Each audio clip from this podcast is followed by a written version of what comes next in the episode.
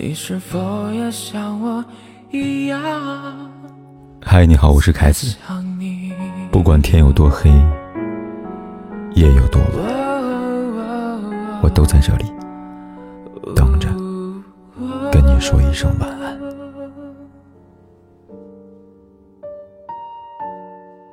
一位作家说：“爱意是这世上最奇妙的东西，它让原本苦涩沉闷的生活。”变得有意思，有价值。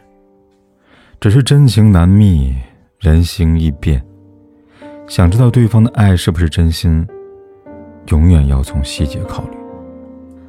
哪怕是发消息、对你说话这种小事儿，他也会处处透露出爱意。尤其以下三点，男人越是爱你，越能说到做到。喜欢一句话，爱你的人。会主动为你承担责任，会在你需要的时候给你肩膀，会把你的事情看得无比重要，因为在他心里，你的喜怒哀乐至关重要。网友小霞说过她的经历：和男友在一起七年，她无法下定决心嫁给对方。直到有一次，她老家的房子出现了产权纠纷，房子是父母早些年跟朋友买的，只有书面协议。并没有完成过户，可多年之后，原主人看到这块地有了价值，就想重新要回来。小霞父母不同意，原主人就各种耍无赖，还造谣没有经过允许，就在他们家地来建房子。小霞每天都在想办法解决，可是没有人脉，又因为还没有过户，很难证明这房子是自己父母的。她原本不想告诉男友，可男友见她不对劲儿，追问之下，才得知实情。他说。你别跟着操心了，我会想办法的。你忙你的事儿吧。男友却说：“你别急，这件事情我帮你解决，你的事儿就是我的事儿。”小佳以为男友只安慰她，让她意外的是，男友竟然帮她解决了。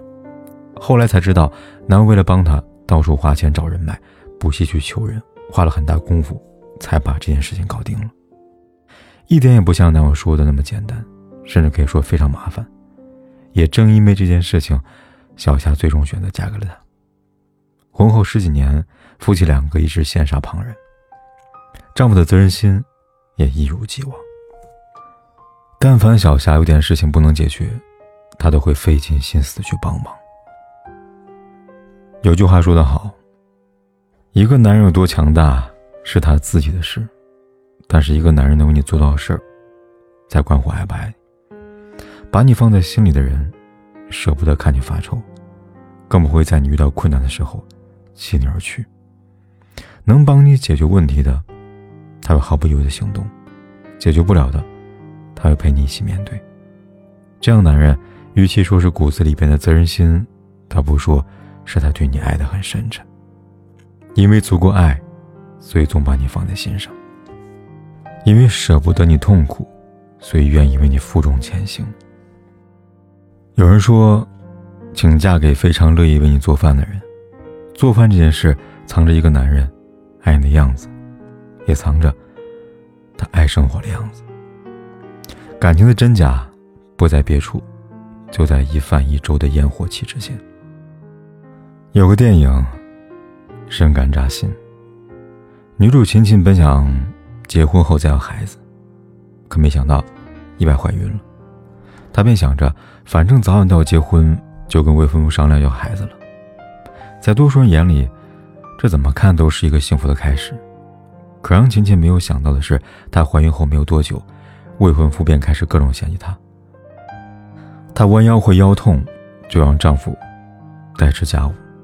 结果丈夫来了一句：“不就怀个孕吗？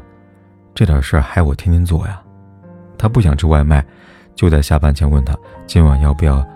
自己做饭，丈夫却说：“你看着办吧，我今晚聚餐了。”后来很多回，他说他想吃一个什么东西，未婚夫却总是以忙为托词，不是加班，就是陪客户吃饭，从未亲自给他做过饭，哪怕是煲一次的汤或者粥。她为这个男人找理由，告诉自己不能太矫情，只是怀孕而已，什么都没有变。可次数太多了。她想不通了，开始反思这段婚姻的正确与否。同为女人，我为亲人的遭遇感到很难过。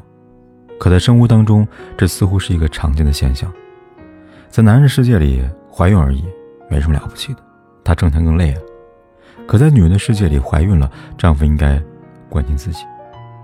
不敢妄言谁是谁非，但我想，一个人爱你，一定舍不得看你难受吧。以前听过一句话，看一个人爱不爱你，怀一次孕就知道了。爱的人会在这期间包容你的情绪，也会给予你最细心的照顾。黄磊的厨艺是娱乐圈里边出了名的好，而原因却是为了照顾老婆孙俪。为了让老婆吃得舒服，他学了各种各样的菜式，每天变着花样来做饭。他平常说的最多就是：“今天想吃什么，我给你做。”足足把孙俪养胖六十斤。有时候孙俪想学做菜，黄丽还不让。他说：“家里两个人，一个人会做就行了。他不做菜有好处，就是他从来不会切到手。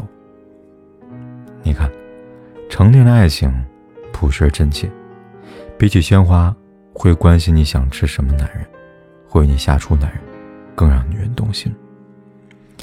就像那句话说的：余生很长。”能够陪你吃饭的人很多，但能够为你做饭的人却很少很少。但凡能遇见，定不辜负。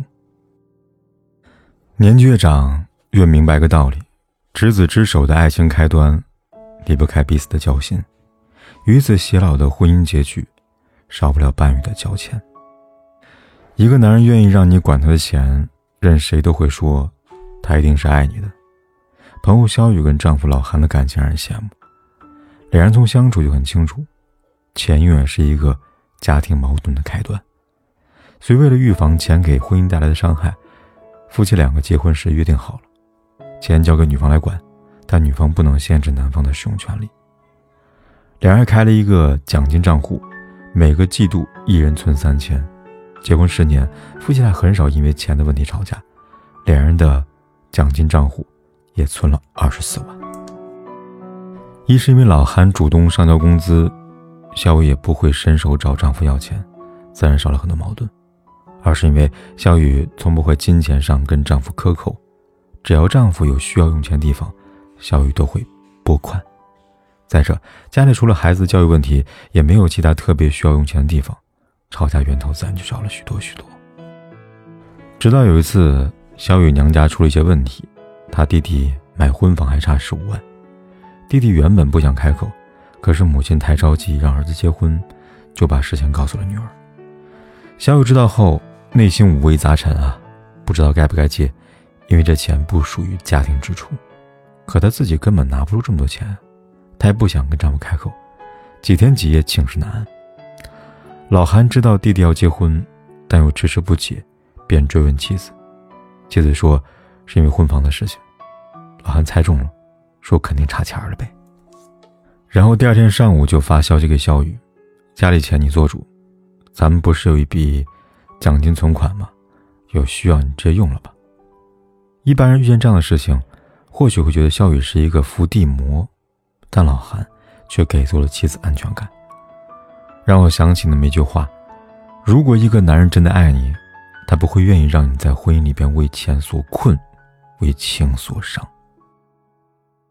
愿意给你钱，愿意在关键时刻与你说家里的钱你做主的男人，一定很爱你。爱从来不是说说而已，而是体现在生活的方方面面。真正相爱的两个人，只怕给予彼此不够，只担心你是否过得如意。也许爱意会被生活的油盐酱醋消磨，但随之而来的。定然是相濡以沫的真情。